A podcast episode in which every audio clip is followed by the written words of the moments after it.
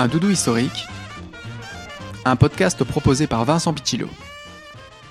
Je suis avec euh, Corentin Roussman, qui est conservateur au pôle muséal, et Benoît Renkenegem, qui est conservateur à la collégiale Sainte-Vaudru.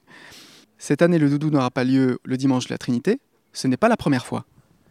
Oui, en effet, on a constaté à travers l'histoire qu'à cause d'élections, qu'elles soient belges ou européennes, que euh, le doudou ait lieu euh, une semaine après euh, ces fameuses élections. Et je vais prendre le cas des dernières élections de 1979, élections européennes, où on reporte d'une semaine, et les toutes dernières en date, celle de 2009, où le doudou et la ducasse a eu lieu une semaine après. Et d'ailleurs, c'est cette fois-là qu'on a vu apparaître une semaine avant la date officielle du doudou, le dimanche de la Trinité, un un quart d'heure remonter la rampe Sainte-Vaudrue. Donc, montre bien la détermination des Montois à faire monter ce, ce quart d'or. Disons que ce quart d'or qui est monté était une pâle copie de l'actuel quart d'or. Et c'était une volonté faite peut-être par des gens qui ne maîtrisent pas l'histoire et qui ne se sont pas rendus compte que la Ducasse n'avait pas toujours eu lieu le dimanche de la Trinité. Quand on remonte plus loin dans le temps, quand on remonte au XIVe siècle, la procession de la Trinité, on dit souvent qu'elle trouve son origine en 1349. Oui, en 1349, au mois d'octobre, il y a une procession euh, de supplique à Sainte-Vaudrue pour faire cesser une épidémie de peste. À partir de 1350, on décide d'organiser une procession en octobre toujours d'hommage et de remerciements à Sainte-Vaudrue. Et à partir de 1352, la procession est fixée au dimanche de la Trinité.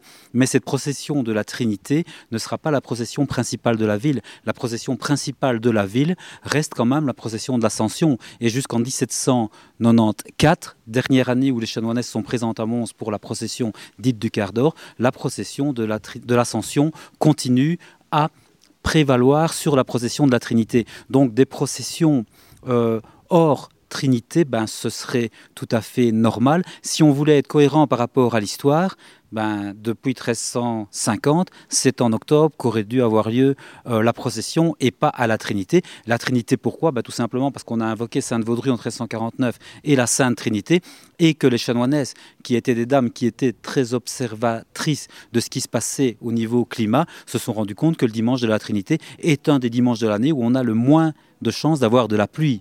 Et donc on a choisi de faire procession un jour où il faisait beau, un jour où il n'y avait pas de feuilles, un jour où il n'y avait pas de pluie, pas de boue, pour faire un grand tour euh, autour de Mons. Donc voilà pourquoi. Et donc décaler la procession, ben, ce n'est pas un drame.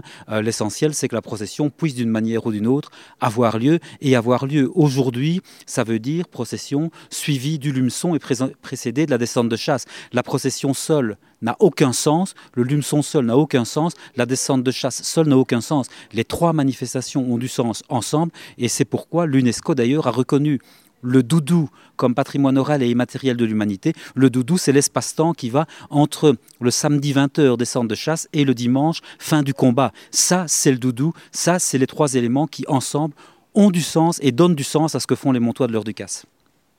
Merci.